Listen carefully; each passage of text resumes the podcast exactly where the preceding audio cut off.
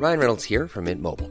With the price of just about everything going up during inflation, we thought we'd bring our prices down. So to help us, we brought in a reverse auctioneer, which is apparently a thing. Mint Mobile unlimited premium wireless. Ready to get 30, 30, bit to get 30, bit to get 20, 20, 20, bit to get 20, 20, bit to get 15, 15, 15, 15 just 15 bucks a month. So, Give it a try at mintmobile.com slash switch. $45 upfront for three months plus taxes and fees. Promo for new customers for limited time. Unlimited more than 40 gigabytes per month. Slows. Full terms at mintmobile.com. Thank you. Et aujourd'hui, je m'amuse beaucoup. J'ai un peu le temps quand j'ai un rendez-vous. Je me dis, voyons voir demain, comment est-ce que je vais m'habiller Dans quelle pièce est-ce que je vais rentrer Qu'est-ce qu'on va remarquer quand je vais rentrer Est-ce que je vais enlever mon manteau ou pas Est-ce que je vais m'asseoir ou pas Si je vais chez des amis, je sais qu'on va voir les chaussures. Je fais attention aux chaussures. Si c'est dans une soirée qui est bondée, je vais mettre n'importe quelle chaussure. De toute façon, on la verra pas. Mais je vais soigner le haut. On va me voir arriver de loin, de près. Est-ce que je vais descendre de voiture Est-ce qu'il y a un éclairage Mais c'est une mise en scène, la mode. C'est un rôle qu'on joue avec ses vêtements. J'avais un parrain qui pour moi était l'homme le plus chic. Je me suis dit, je veux habiller comme ça. Je me suis battu depuis deux ans pour ces robes parce que je trouve ça indécent. Je pense que l'élément principal de cette mode est la jeunesse. C'est affreux tout ça. Bonjour, je suis Valérie Tribe et je vous invite à parler chiffon. Oui, parlons de fringues, de fripes, de frusques, de nippes, de sapes. J'ai créé ce podcast pour analyser votre relation avec votre garde-robe, pour avoir votre vision sur la mode et votre lien aux vêtements. Pour ce faire, chaque semaine, j'invite à ce micro une femme ou un homme, connu ou inconnu, jeune ou moins jeune, pour qu'ils nous dévoilent leur rapport aux fringues. Allez, chiffon, sap, chiffon, c'est parti. Pour ce nouvel épisode de Chiffon, j'ai invité une journaliste qui connaît tout des défilés et du monde de la couture. Viviane Blassel a résumé pendant des années les Fashion Week parisiennes avec sa voix si envoûtante et un point de vue toujours parfait. Aujourd'hui, elle officie pour TV5 Monde. Bonjour Viviane. Bonjour. Alors c'est un grand honneur pour moi de vous recevoir dans Chiffon. C'est partagé. C'est partagé parce que j'ai hum, beaucoup de, de curiosité, de respect euh, pour toutes les, les femmes dont vous faites partie, qui d'abord aiment la mode, euh, qui savent aimer la mode et qui et qui ont le courage parce que c'est enfin d'entreprendre des choses nouvelles pour en parler. S'il n'y avait pas des femmes comme vous, franchement, euh, tout ce qu'on a fait n'aurait pas de sens. Il faut que ce soit repris par des gens qui qui vous suivent. Ouais, Donc j'ai tout touchée. autant de pas d'admiration, c'est un grand mot, mais j'ai euh, tout autant de respect pour ce que vous faites. Merci. Je vous prie. Il m'a été difficile de résumer votre carrière tant elle est remplie.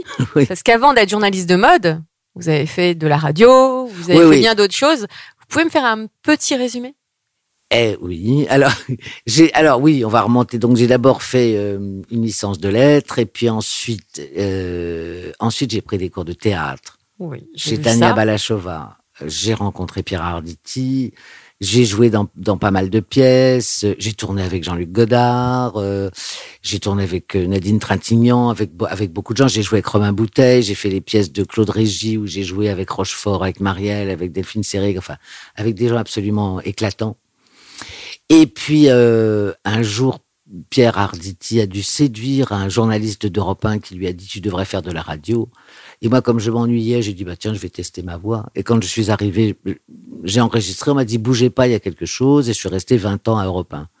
Voilà, Ça, c'était première partie de la carrière. Et puis après, euh, au bout de 20 ans ou 22 ans, je commençais. Je me suis dit je vais quand même pas mourir ici à Europe 1. Il faut quand même que j'aille voir ailleurs. Et comme tous mes copains qui étaient Moujotte, Dacier, toute la bande partaient à TF1, je les ai suivis à TF1. Voilà comment ça s'est fait. Entre temps, c'est vrai que j'ai écrit des livres, enfin des livres, oui, quelques ouvrages, pas terribles. Et euh, donc je suis arrivé à TF1. D'abord, j'ai fait une revue de presse tôt le matin, debout à 4 heures. Ça, je m'en souviendrai toute ma vie. Et après, quand la dame qui faisait la mode, qui était Christiane Delacroix, Mhm. est partie, j'ai dit tiens, ça c'est pour moi. Et, et puis voilà, j'ai commencé la mode. Et vous êtes devenu la voix de la mode dans les journaux de, de TF1. Oui, pendant pendant pendant 20 ans. Et pourquoi vous êtes dit c'est pour moi? La mode, c'est pour moi. Parce que j'aimais beaucoup ça. Parce que euh, alors parce que j'aimais beaucoup ça et parce que j'avais envie de montrer une certaine vision de la mode que j'avais qui ne concernait pas que les vêtements. Enfin, ça concernait les vêtements, mais pour moi, la mode, ça, ça touchait à tout. Ça touchait à l'économie, ça touchait à la sociologie, Bien sûr. euh, ça touchait à l'état d'esprit d'une société donnée à un moment donné, ça touchait à la psychologie, à la façon dont on s'habille, on dit qui on est, à la façon dont on s'habille, on dit comment on veut communiquer avec les autres. Et je m'étais dit, tiens, en faisant cette, euh, cette rubrique, si j'aimerais montrer la mode de cette façon-là. Certes, il y a les défilés, mais pourquoi il y a des rayures Pourquoi on s'habille comme ça Quelles sont les références avec les événements qu'on est en train de vivre C'est ça qui m'intéressait. C'était d'expliquer pourquoi euh, on s'habillait et ce que ça voulait dire de s'habiller. Mhm. Est-ce que vous avez lu des livres en particulier ou c'était vraiment de l'improvisation ou des, Non, j'avais- des interviews, des rencontres? Comment Mm. vous fournissiez euh, vos reportages? J'avais pas lu spécialement des choses, sauf peut-être euh, des ouvrages ou de psychologie ou de sociologie euh, qui m'intéressaient. Et puis de moi-même. Alors c'est probablement, on a tous, comme vous avez eu, euh, un coup de foot, un domaine où tout à coup on se sent à l'aise, on Mhm. se sent bien. Et je, je, je sais pas si c'est un don, mais je repère assez facilement les gens. Au fond, je, sais assez voir ce qu'ils me disent, surtout quand ils parlent pas. Et euh, c'est ça, je crois, qui, qui m'a fait travailler. Mais j'ai pas lu d'ouvrage en particulier, ni rencontré euh, personne. C'était au feeling. Oui, c'est au feeling. Maintenant, j'en lis, c'est vrai que comme vous, je dévore Vigarello, je dévore tous ces gens-là.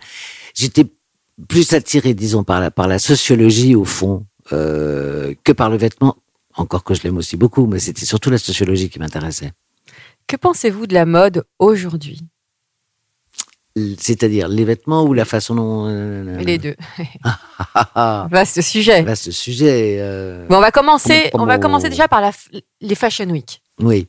Qu'est-ce que vous en pensez? Est-ce que vous les suivez Les suivez toujours, pardon? Alors, je suis toujours les Fashion Week, mais... hum, Alors, je je vais faire un couplet de genre, ah, c'était pas pareil. Euh, quand j'ai fait la mode, je l'ai choisi aussi parce que c'était le dernier bastion de liberté qui restait. C'est-à-dire qu'en politique, il y a des pressions, le cinéma, beaucoup de pressions. Or, la mode, on faisait ce qu'on voulait à l'époque. On voulait rencontrer euh, Karl Lagerfeld, Givenchy, machin, on les avait tout de suite. Il n'y avait aucun problème. On allait euh, dans tous les showrooms, on regardait les, les étapes de la création, on ne demandait pas à, à montrer pas de blanche. Maintenant, c'est l'inverse. Maintenant, il y a des plans médias. Maintenant, euh, c'est très sous contrôle. Très codé. Et, et surtout, ce que j'entends, moi, c'est le bruit du tiroir caisse. Disons qu'avant, il pouvait y avoir euh, des, des créateurs qui tentaient des choses dans leur défilé, des choses qui étaient quelquefois importables, qui faisaient rire, etc. Mais ils tentaient. Aujourd'hui, on sent qu'ils ne tentent plus. Ils osent pas. On sent que déjà, il faut que ça soit vendu, avant Ouais, il y même a que le ça soit créé. now, buy now. Voilà, exactement. Regardez, vous achetez. Exactement. Donc c'est, disons qu'il y a une liberté en moins et une création en moins. Et cette pression qu'on met sur les directeurs artistiques, beaucoup se plaignent du rythme des défilés. Qu'est-ce que vous en pensez? A beaucoup de mal. Non, non, mais parce qu'on les, on les traite. Alors, il y a deux choses avec les créateurs artistiques. Soit on les traite comme des footballeurs, c'est-à-dire qu'il y a euh, un mercato euh, des, des, des créateurs. Et puis effectivement, ils sont ils sont pressurés comme euh, d'ailleurs beaucoup craquent. Ils sont très entourés, mais ils sont extrêmement pressurés. Donc euh, du coup, il y a plus cette liberté, cette disponibilité à, à, à dire tiens, ce que faisait Albert Elbaz longtemps ou la gaffe, tiens, qu'est-ce que vous pensez de ça Qu'est-ce qu'on fait de ça Maintenant, c'est plus ça du tout. On sent que c'est gamberge à l'avance.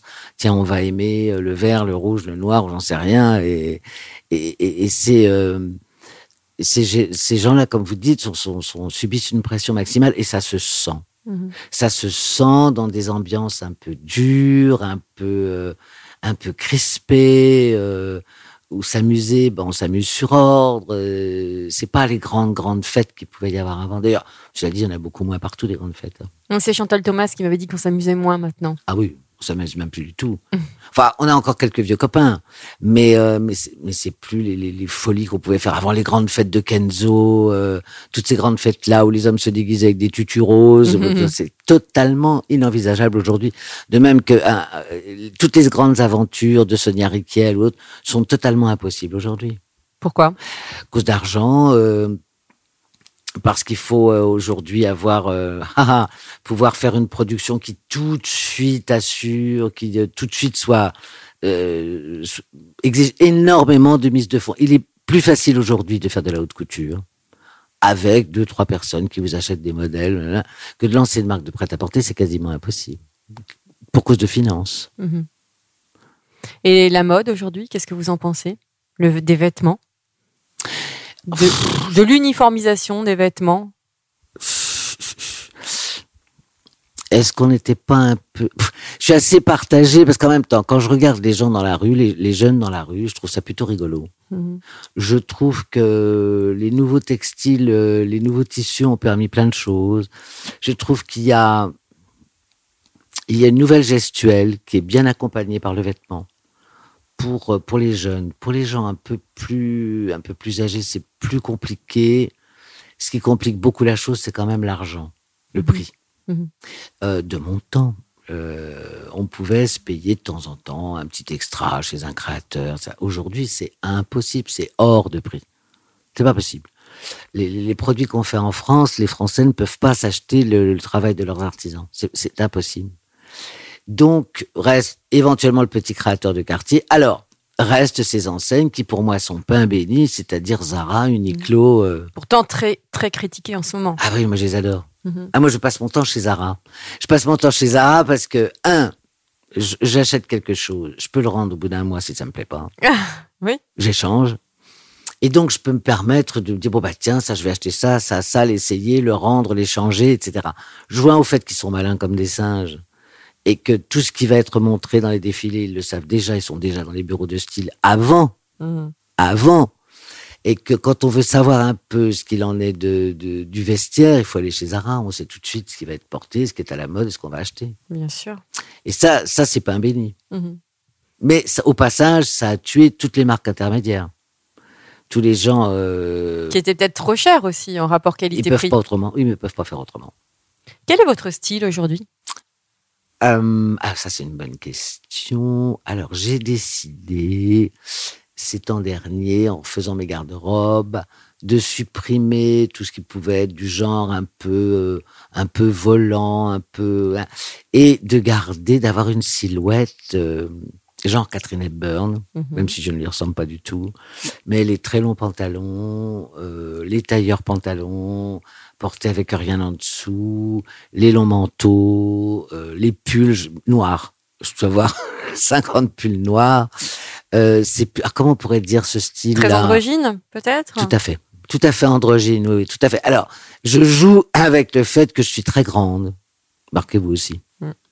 Qu'on est très grande et que donc on peut se permettre une certaine, euh, une certaine fluidité dans les vêtements qu'on achète, les grands pantalons larges qui descendent très bas euh, et les, les grands manteaux très longs. Et je trouve que ça nous fait une très très belle silhouette. Comment étiez-vous, petite fille? Alors, petite fille, alors j'adorais les fringues comme toutes les petites filles. Euh, j'avais euh, des cheveux longs, des anglaises. euh, Je prenais des cours de piano, j'avais des gros nœuds dans le dos. Bon, enfin, ça c'était la mode. Vous imaginez quand je suis née, les, les petites filles avaient des, des anglaises et des gros nœuds dans le dos. Alors, quand j'étais petite fille, je tentais des choses. Je me, je me souviens une fois, j'avais deux nattes. Et puis un jour, j'ai dit, mais pourquoi en faire deux? Alors j'ai ramassé les cheveux sur le côté, j'en ai fait qu'une, ce qui à l'époque était totalement révolutionnaire. Donc j'aimais beaucoup tenter des choses dans le, dans le domaine du vêtement. Et Autre- ado après? autre particularité, je, quand quelqu'un était beau, je ne pouvais pas m'empêcher d'aller lui dire. C'était pour moi une nécessité d'aller dire à une femme, tu es belle et bien habillée. Ça, c'est ce que je faisais quand j'étais petite. Donc, c'est toujours dans le domaine de la beauté euh, euh, que j'ai continué après en faisant la mode. Et- Ado, bah, ado, on n'était pas très révolutionnaires, nous autres. Ado, on avait une blouse à l'école, C'est vrai. déjà et d'une. Euh, deux, pas beaucoup d'argent, les vêtements coûtaient cher, donc euh, on, on était bah, à peu près. On n'avait pas de pantalon hein, de mon temps. Pas de jean, Mhm. euh, pas de basket. À quel âge vous avez commencé à porter euh, des jupes quand vous avez commencé à travailler? Euh, Ou avant? Peut-être un peu avant, peut-être vers quand j'ai commencé à faire du théâtre, Mhm. peut-être. Est-ce qu'il y avait une tradition vestimentaire familiale dans votre, chez vous? Il y avait un grand amour des vêtements et surtout euh, un grand amour des vêtements de qualité. Alors c'était l'époque où les femmes avaient encore leur couturière et se faisaient faire des choses sur mesure, même celles qui n'avaient pas beaucoup d'argent. Mhm. Et euh, moi, je me souviens des, heures que j'ai passées à attendre ma mère qui se faisait faire des robes sur mesure chez sa couturière. Donc, c'était une tra- tradition de choses bien faites, de, de broderie, euh, de fermeture éclair cousues à la main pendant des heures. C'était euh, une tradition d'artisanat dans le dans le vêtement. Et tricot. Enfin, moi, j'ai appris le tricot avec ma mère. J'ai fait du crochet. euh, Tout ça, on aimait beaucoup. Votre mère tricotait? Ah, ma mère tricotait. Ma mère m'a fait beaucoup de pulls. euh, M'a fait beaucoup de pulls verts. M'a fait beaucoup de choses. euh, Oui, oui, beaucoup. Il y a eu beaucoup, une vraie transmission familiale au niveau mode? En tout cas, j'ai sûrement été influencé par, euh, par l'amour que ma mère avait des vêtements. Et des sacs et des accessoires qu'elle adorait. Oui, sûrement. Sûrement. Quel est le meilleur conseil que l'on ait pu vous donner au niveau look? Ah, ça, c'est un garçon qui a aussi fait Bérido. Je sais pas si vous, vous allez vous le rappeler, il s'appelle Jean-Rémy Domas. Oui. Et un jour, Jean-Rémy, je sais plus comment il s'est habillé, il m'a dit, mais t'as fini de t'habiller comme une petite fille, assume-toi. T'es grande, vas-y, sois forte, assume. Assume un style fort. Ça, c'est le, le- le conseil que m'a donné Jean-Rémy et que j'ai suivi après. Dans le domaine de la mode. Après, il y en a eu un de Jean-Paul Gaultier, mais que j'ai pas suivi, qui était que les couleurs qui devaient m'aller, c'était des couleurs nude. Bon, je lui ai demandé s'il était une bonne copine. Il m'a dit non, pas forcément. J'ai pas suivi le, le conseil. Quel rapport entretenez-vous avec votre dressing? Finalement, il a l'air assez simple, ce rapport. Ah, je l'adore. Je suis fourré dedans tout le temps. Mhm. Je dors dans mes vêtements. Je Vous garde. dormez dans vos Ah bah, vêtements quasiment. Oui, je- je- je- J'en ai plein à la cave. J'ai tout gardé depuis que je fais la mode. Et j'ai, euh, par moments, je me relève, je me dis, merde, où est-ce que j'ai mis cette pièce-là que j'ai- j'aimais tant il y a 10 ans ou 15 ans? Donc, je m'en vais farfouiller dans mon dressing. Je ressors des trucs que j'avais complètement oublié que j'avais. Je les réaccessoirise. Et aujourd'hui, je m'amuse beaucoup. J'ai un peu le temps quand j'ai un rendez-vous. Je me dis, voyons voir demain, comment est-ce que je vais m'habiller? Dans quelle pièce est-ce que je vais rentrer? Qu'est-ce qu'on va remarquer quand je vais rentrer? Est-ce que je vais enlever mon manteau ou pas? Est-ce que je vais m'asseoir ou pas? Donc, Ah, vous en pensez fonction- à ça Est-ce Ah que oui vous enlevez votre manteau ou pas? Ah bah bien sûr. Ah bah bien sûr. Si j'enlève mon manteau, je vais travailler autre chose.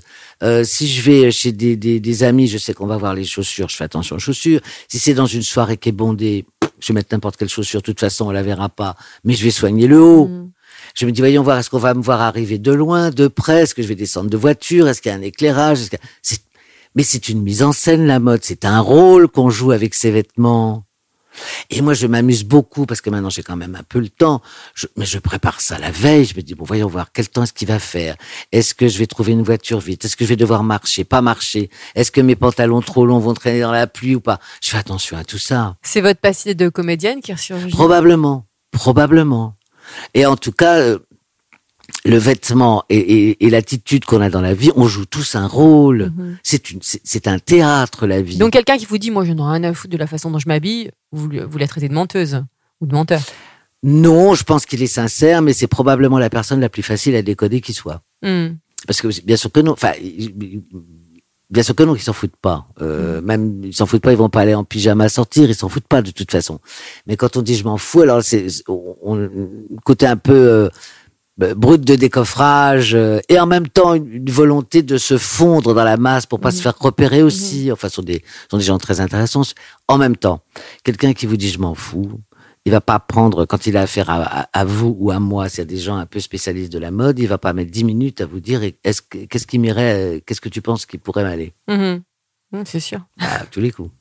Tenez-vous compte du regard des autres Justement, quand vous arrivez comme ça, que vous vous mettez en scène avec vos vêtements, Euh, oui, c'est pour vous ou pour les autres? C'est les deux.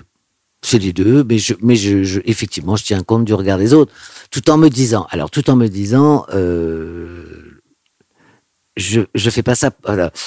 je, je fais, je fais quand même ce qui me plaît, même si c'est pas, euh, je n'obéis pas aux conventions. Si j'ai envie de mettre quelque chose d'un peu éclatant, je le mets quand même. C'est ma façon à moi, quelque part, de dire bonjour. Voilà comment je me présente, voilà comment vous allez me recevoir et comment C'est une forme de respect aussi. aussi, aussi. Aussi- oui, c'est vrai, c'est pas faux ce que vous dites. C'est vrai. Quel est, quel est le vêtement que vous ne porterez jamais Ah, oh. Que vous avez toujours détesté ah ben, le pantacourt déjà. Je hais le pantacourt. Pantacourt, alors, qui arrive. euh, Là. C'est ce que je porte. Oh là non, mais il est pas si court que ça. Le pantacourt, la jupe culotte. Mais là, Jamais. C'est le retour de la jupe culotte, Ah là, bah oui, mais je la porte pas. Je supporte pas la jupe culotte. Parce qu'en plus, la jupe culotte, il faut... euh, Bon, un vêtement, il faut respecter quoi? Il faut respecter des proportions. Mhm. Bah, la jupe culotte, euh, les trois quarts des filles que je vois la porter ne se regardent pas de dos. Tout d'un coup, je veux dire, on voit une euh, postérieure qui est très mise en valeur, puis cette pauvre jupe culotte qui s'arrête au-dessus du genou, puis après, encore une fois, il y a les chaussures. Mhm. Donc, ça, ça irrite la rétine. Moi, ça Ah. m'irrite la rétine qu'il n'y ait pas d'équilibre dans une tenue. Voilà. un équilibre. C'est pas une question d'argent, c'est une question de proportion. Et dans quelle tenue vous sentez absolument irrésistible? Ça dépend des jours, mais c'est vrai que, voyons voir, euh, c'est vrai que c'est quand même, c'est quand même un pantalon large et, et un pull, en gros. C'est votre tenue ADN en fait. oui, c'est vraiment ma tenue ADN, oui. Oui, oui, pantalon large, les mains dans les poches, un pull, Les mains dans les poches. Oui, oui. Ça, si un pantalon a pas de poche, je mets pas. Euh, je mets les mains dans les poches. C'est pour ça que je mets beaucoup les sacs autour de, le, de, de les, enfin, en bandoulière, parce que j'aime bien avoir les mains dans les poches. Le maire de Lyon a dit, la culture, c'est ce qui reste quand on a tout oublié. Moi, je dis que le vêtement, euh, une fois qu'on l'a choisi, on doit pouvoir l'oublier absolument. Aussi sophistiquée soit la tenue. Il faut, c'est pour ça qu'avant, il faut l'avoir bien mâché, bien gambergé. Hein se dire, voyons voir, quand je m'assois, qu'est-ce qui déconne, qu'est-ce qui machin, quand je me lève. Hein Et une fois qu'on a bien bordé tout ça, on peut l'oublier. C'est parfait. Est-ce que ça vous est arrivé d'être habillé un matin et de vous dire oh là là, là non non je me suis trompé et là Oui. ça va pas du tout? Oui, puis je remonte et je me change. ah bah oui. Ah bah attendez, l'élégance, comme disait Saint Laurent, c'est une façon de marcher, c'est un rythme. Si je suis pas bien habillé, je vais avoir un mauvais rythme. Ça va être heurté ma démarche. Heurtant ma démarche, les gens vont me paraître insupportables. Je vais être désagréable toute la journée. Donc je remonte et je me change. Est-ce que vous mettez des interdits vestimentaires avec l'âge? Est-ce que à 40 Oui, ans oui, vous êtes dit oui. j'arrête les mini-jupes à 50 euh, Non, 40, non, mais ma- maintenant, moi, là, oui. Et il y a des choses, d'ailleurs, dont je me suis séparé à regret, mais euh, euh, moi, j'aimais bien avoir effectivement des jupes, des jupes courtes en cuir. J'aimais, beau- j'aimais beaucoup les mini-jupes. J'adorais la mode cuissarde, mini-jupe, Mm. long manteau. Non, ça, je je fais pas ça. Je, je me le permets plus. Je pourrais me le permettre parce que je ne suis pas grasse, mais je veux dire, mon âge fait que je ne ferai pas ça. hmm. Non, oh non. Quel est le vêtement qui sublime toutes les femmes? Peu importe leur morphologie. Une robe noire, je crois. Une robe noire, la Oh. petite robe noire, c'est Oh, oui. pas un mythe? Ah non. Ah non, non, non. Ah non, ça va vraiment à toutes les femmes. Alors après, on choisit avec manche sans manche, avec ceinture sans ceinture. Mais une femme qui a une petite robe noire, ça va vraiment à tout le monde, ça. Justement, on parle de mythe. Qu'est-ce que vous pensez du mythe de la Parisienne? Ben, je pense qu'aujourd'hui, ça n'est plus la parisienne qui le représente, ce sont les petites chinoises Ah qui représentent. Vous avez regardé un peu dans les rues? Bien sûr. Les petites Ah chinoises, mais moi je passe mon sont- temps à mater les gens dans la rue. donc. elles sont nickel. Ouais. Elles sont les petites parisiennes de Kiraz, les petits chapeaux, les petites chaussures, les machins. Ce sont les petites chinoises qui sont les parisiennes. Les parisiennes ne s'habillent plus. Pourquoi, à votre avis? Bah, il y a peut-être plusieurs raisons. On est, c'est comme quand on est dans une pâtisserie, on mange plus de gâteaux. Je pense que comme Paris, c'est la capitale de la mode, donc du coup, les Parisiennes s'habillent. Puis ça fait chic de pas s'habiller, ça fait des C'est les fortless. C'est- Voilà.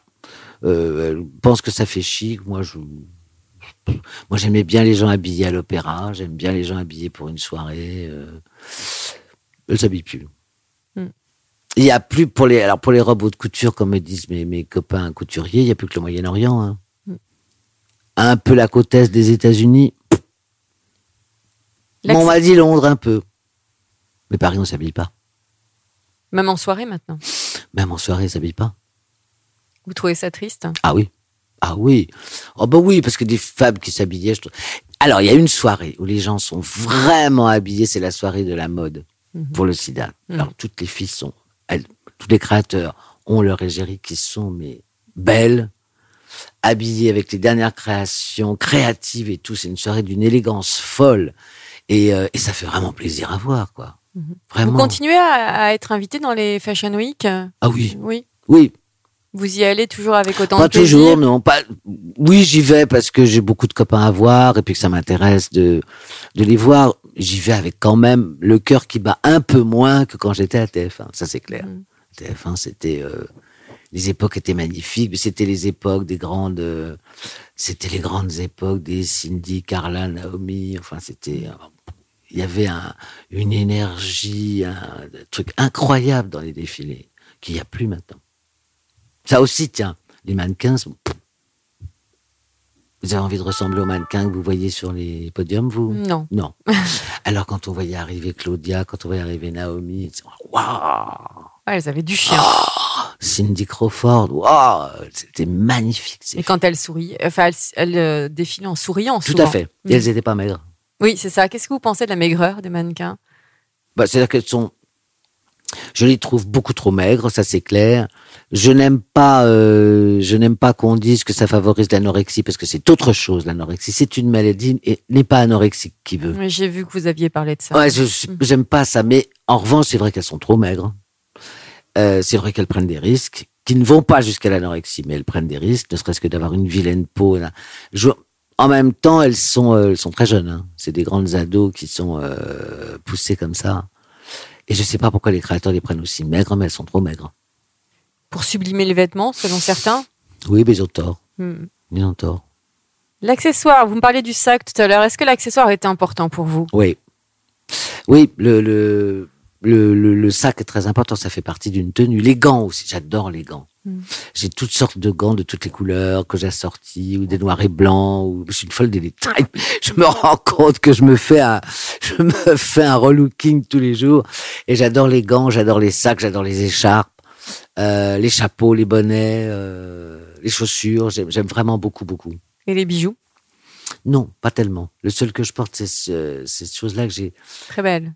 Une très C'est belle bague. un- C'est un bijoutier érythréen qui s'appelle Mohamed et qui travaille à la fabrique nomade. Et la fabrique nomade, c'est une fabrique qui veut aider les réfugiés à continuer à pratiquer leur artisanat. Mhm. Sont, euh, Et donc, parmi eux, il y avait, il y avait Mohamed et j'ai donc acheté cette bague à Mohamed.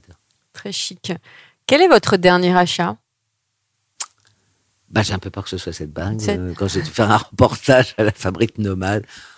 Non, le tout dernier, dernier, dernier, c'est hier, j'ai acheté un manteau chez Zara. Un grand manteau noir, très long. C'est mon quatrième manteau noir, mais j'en avais pas un aussi long. Voilà. Et votre prochain achat Est-ce que vous avez une idée euh, Vous recherchez Ah, quelque je chose sais pas. Non, mais là, ça va être l'époque des cadeaux de Noël, donc je vais quand même penser aux autres penser à moi. Mais au passage, euh, je sais pas. Je, je, je- non, je- pour l'instant, j'ai pas encore de. Non, j'ai- rien en ligne de mire pour maintenant, mais ça peut venir. hein, Ça vient très très vite. hein. Oui, c'est ça, un petit tour chez Zara et bam. Et bam. Quelle est votre, euh, votre définition de l'élégance? Tout à l'heure, vous m'avez cité Saint-Laurent. Je pense que c'est vraiment ce qu'il a dit et ce qu'a repris aussi Vigarello, si tant est que c'est une défiance, c'est vraiment une façon de marcher. C'est un, c'est une adéquation entre ce qu'on est profondément et ce qu'on projette. Donc il y a à ce moment-là une, euh, une unité et euh, qui fait que un, bah, vous vous êtes bien dans votre peau, mais deux, vous êtes reçu, vous ne blessez pas la rétine de l'autre. Encore une fois, je reparlais tout à l'heure Mm. des proportions et des Avec la jupe culotte. par exemple. Et quand on est, quand on projette ce qu'on est vraiment, quand il n'y a pas euh, cassure entre les deux, alors vous êtes en harmonie, en harmonie avec vous, en harmonie avec le mouvement, en harmonie avec les autres. L'élégance pour moi c'est ça, c'est euh, c'est vraiment une harmonie. Et qu'est-ce que vous pensez de l'expression être à la mode Qu'est-ce qui emploie ça maintenant? Plus personne ne le dit. Si, on peut le dire, ça. On peut le dire. dans la presse, ou les gens le disent, dans le langage courant. Ils disent ça à la Ah, mode. ça, c'est la mode. J'écoute, ça m'a, ça m'agace. ça. Et l'évolution de la presse féminine? Ah, elle fait plus de mode, la presse féminine. Enfin, si on, on compare par rapport avec les, les journaux, encore une fois, que j'ai connus comme Le L, on se précipitait comme tous les, je sais plus quoi, jeudi ou vendredi. Il y avait les, lundi. euh, les lundis. Il y avait les prix, il y avait les boutiques, etc. On y allait dans la seconde. Là, je vois des magazines de mode, je ne sais même pas, ce- on voit rien.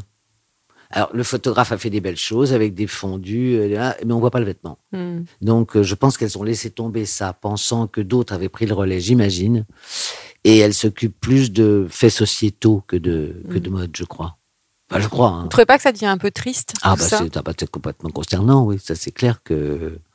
Mais oui, mais on a tellement mauvaise conscience de tout. On a mauvaise conscience de s'habiller, on a mauvaise conscience de boire, on a mauvaise conscience de rigoler, on a de mauvaise fumer, conscience de de fumer. euh, on a mauvaise conscience de tout. Donc, euh, elles, elles sont forcément obligées euh, de, de prendre l'air du temps. Mhm. Vous pas, vous avez une, une- une indépendance avec euh, avec cet outil qui vous appartient. Mais les autres sont obligés de, crier sûr, hurler avec les loups. euh. Puis elles dépendent, des- elles dépendent des annonceurs aussi. Elles dépendent des annonceurs qui sont d'une frilosité absolument invraisemblable, qui retirent euh, leur budget pour un oui, pour un non. euh. Qu'est-ce que vous pensez de, euh, du pouvoir des influenceuses ou des influenceurs? Toutes ces femmes qui finalement prennent la place d'icônes de mode. Bah oui, vous avez trouvé la réponse, c'est qu'elles ont pris la place. C'est-à-dire Mhm. qu'il n'y a plus tellement de jeunes femmes qui veulent assumer le rôle d'icône de mode parce que ça se fait pas. Donc vous avez presque trois quarts du temps des actrices qui sont des girls next door qui n'inspirent personne.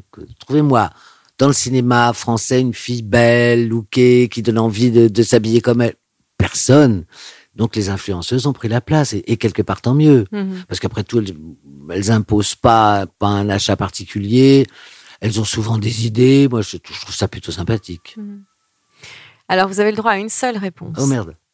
Si vous étiez une couleur, Hmm. Noir. si vous étiez une forme de pantalon. Large. Large et long. Large et vasé. crois- Avec des poches. Oui, j'ai compris ça. si vous étiez une chaussure, Hmm. Une paire de bottes Hermès. si vous étiez une matière, Oh, euh, comment s'appellent ces matières que j'aime tellement euh, Bon, bah tant pis, je vais dire ébène. quelle est la saison qui vous inspire le plus pour vous habiller? L'automne. Si vous étiez un vêtement, tout simplement. Euh, un grand, un grand, un manteau simplement, un, un grand manteau noir. Un grand manteau. Quand Un vous grand pouvez manteau. vous mettre nu en dessous. Ah bah. Ça abîme. Je Ça fais pas, hein, notez, mais Si vous étiez un accessoire de mode, un, un sac, euh, un sac d'Elvo. hmm, on n'en voit plus beaucoup. Bah, ils vont se relancer là. Oui, oui. Un sac d'Elvo. ouais. Si vous étiez une héroïne, Moi, non. qu'est-ce que j'aime pourquoi pas? Non, non, mais qu'est-ce que j'aime énormément euh, Une héroïne, héroïne, héroïne, héroïne, héroïne. Rosa Parks. un adjectif qui vous caractérise. Hmm. Inattendu. Merci Viviane. C'est moi qui vous remercie, c'était un bonheur. Je tiens à remercier aussi le magazine Grazia, partenaire de cet épisode. Je vous dis à la semaine prochaine, portez-vous bien et surtout ne vous prenez pas la tête avec vos fringues.